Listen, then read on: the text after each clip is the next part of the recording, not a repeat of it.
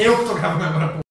Fala galera, tudo bom? Sejam bem-vindos a um novo episódio do DevCast aqui na DevMedia. Eu sou o Estevão. Sou a Vanessa. Sou o Pablo.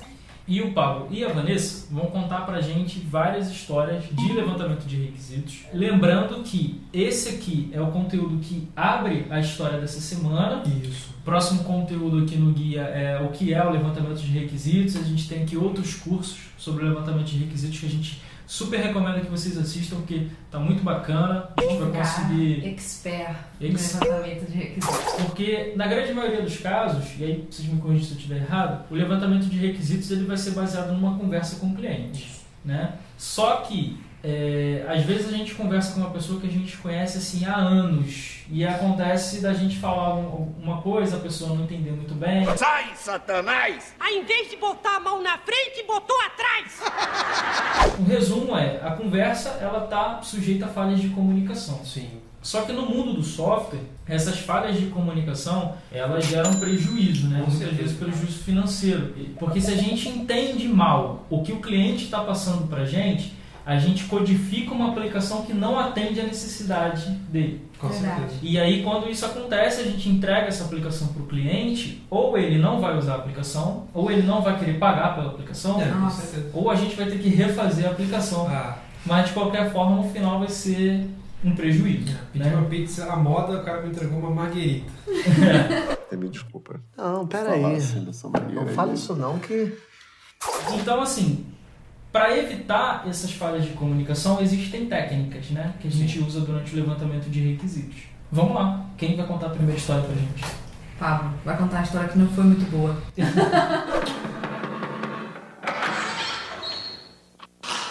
Senta que lá vem a história. A gente ia fazer uma aplicação para um departamento financeiro, né, de uma empresa. Beleza. A gente ia implantar uma ordem de pagamento. No É tipo final, uma, uma autorização de compra, assim. É, pode se entender como uma autorização de compra. E eu cheguei nesse gerente financeiro, que foi a pessoa que eu selecionei para entrevistar, porque primeiro foi a pessoa que entrou em contato comigo. E segundo que era o gerente do departamento. Eu pensei, pô, logicamente como cabeça ali daquele lugar, ele que vai ter a melhor informação para me passar. E conversei com ele, falei, poxa, como é que é essa aplicação? O que, que você espera dela? Ele falou, cara, eu tenho esse documento aqui que as pessoas preenchem na mão e eu quero que você passe isso para o equipamento, para o software. Não tem coisa mais fácil que isso. Vou só transpor dali do papel para a tela, né? Vai ser mamão com açúcar. Mamão com açúcar mesmo. Aí falou, pô, peguei aquilo ali, horas ali codificando, que eu mesmo analisei, eu mesmo desenvolvi. E eu falei, pô, agora tá na hora de mostrar para alguém, alguém testar. Esse cara não tava na hora, o gerente. Uhum. Eu falei, pô, o funcionário, a galera que trabalha com software tá lá, vou pedir pro cara testar. Seria o cara que iria usar essa tela. O cara que ia usar, a pessoa que ia usar o software. Uhum. Eu falei, irmão, faz o teste pra gente. Passei pra ele o link né, de acesso de teste. Quando ele entrou na aplicação, ele falou, cara, o que, que é isso? Nessa hora eu falei, caramba, você perguntou o que, que é isso? É sinal de que ele não. Eu fiz alguma coisa errada, Não tinha a menor ideia do que você Não estava tinha a fazendo. menor ideia do que eu E ele pensei que ia pra usar. E ele que ia usar. E ele já fazia isso no papel. E ele já fazia isso no papel. Aí eu falei, cara, é, pô, isso aqui é esse papel que vocês usam, né, da OP, da ordem de pagamento. O cara falou, não, cara, pô, te passar errado. Olha aqui, ó, dá esse documento aqui. Tá vendo esse, esse, número de ordem de pagamento e esse valor final? Pô, só isso que eu preciso. O resto já tem no sistema, cara, que a gente usa. Eu não preciso. Aí eu pego a tua folha aqui agora, anota aqui esse sistema e coloco aqui, ó. Pum, uma pilha de folha que ele usava como rascunho. Aí eu falei, pô, entrevistei o cara errado. Se eu tivesse entrevistado quem ia utilizar o sistema, eu tinha economizado o quê? Quase duas semanas que eu levei para fazer isso. Caramba. Na história de hoje, Zagraz estava desanimado. Ora, todos nós fracassamos às vezes, mas nunca deveríamos ter medo de tentar de novo.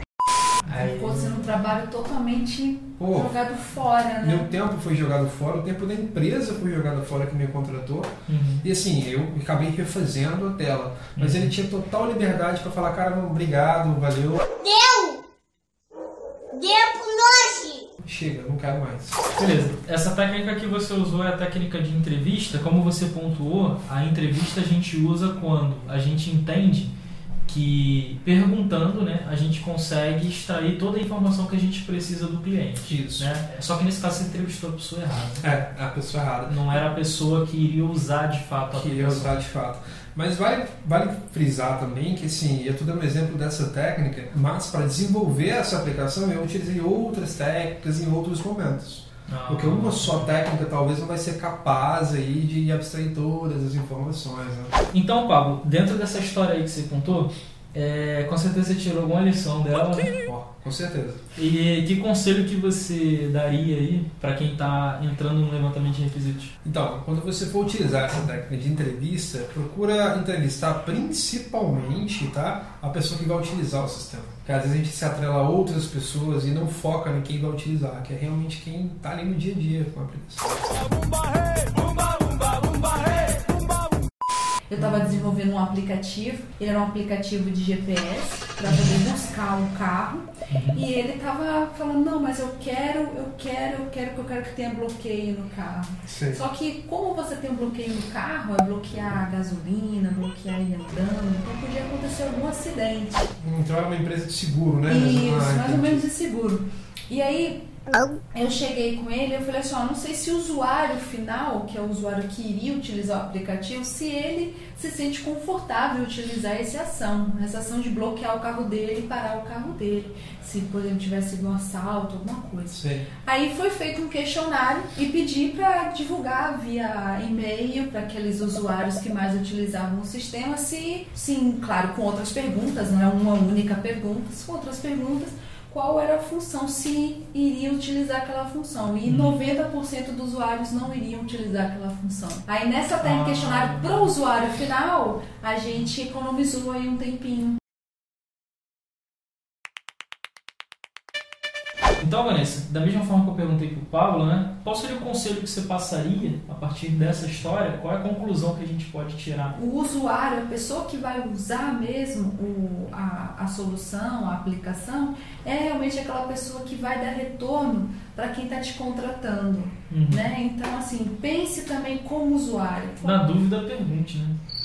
Na dúvida, pergunte. Se Pergunte. você ficou em dúvida se aquilo ali é uma coisa boa ou não, pergunta para quem vai usar. E aí vai mais uma dica para qualquer levantamento de requisitos. Nada subentendido. Nada. nada. Eu tive uma outra experiência, essa positiva, tá, Maria?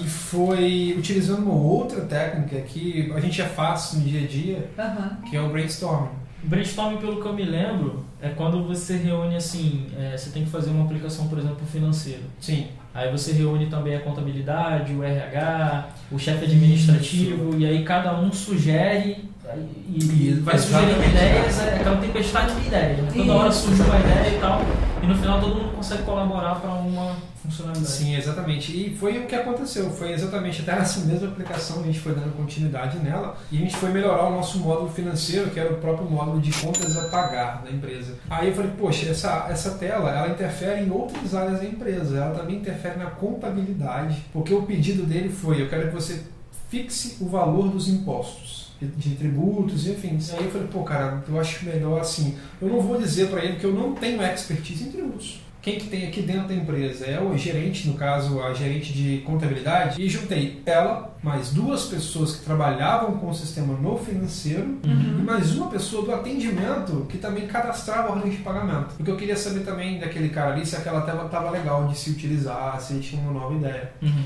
E juntando todas essas pessoas na sala e mostrando para eles como que a tela estava e o que, que poderia melhorar. Nesse momento, a gerente da contabilidade falou: pelo amor de Deus, não faça isso não, cara. Não bloqueia. O, o gerente financeiro ficou todo.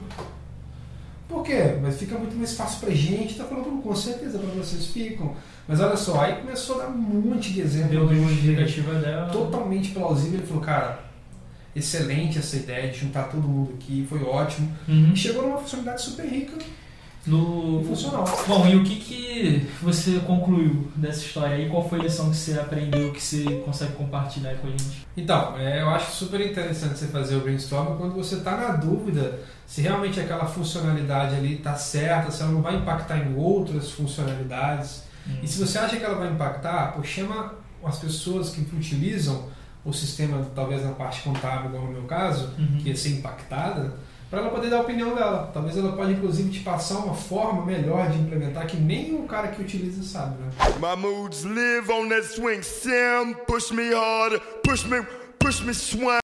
Bom, galera, então essas foram histórias de levantamento de requisitos que a gente separou aqui essa semana. A gente conversou aqui sobre algumas técnicas e demos alguns conselhos aqui pra vocês. Espero que tenha sido super útil aí pra vocês. Se foi, já deixa um like pra gente. Se ficou alguma dúvida ou se você tem alguma experiência com relação ao levantamento de requisitos Ah, e quer compartilhar com a gente, põe aí nos comentários que a gente vai ler e vai responder vocês. Um abraço, bom final de semana aí pra todos. Tchau. Acha que acabou? Ha! Pegadinha no ar.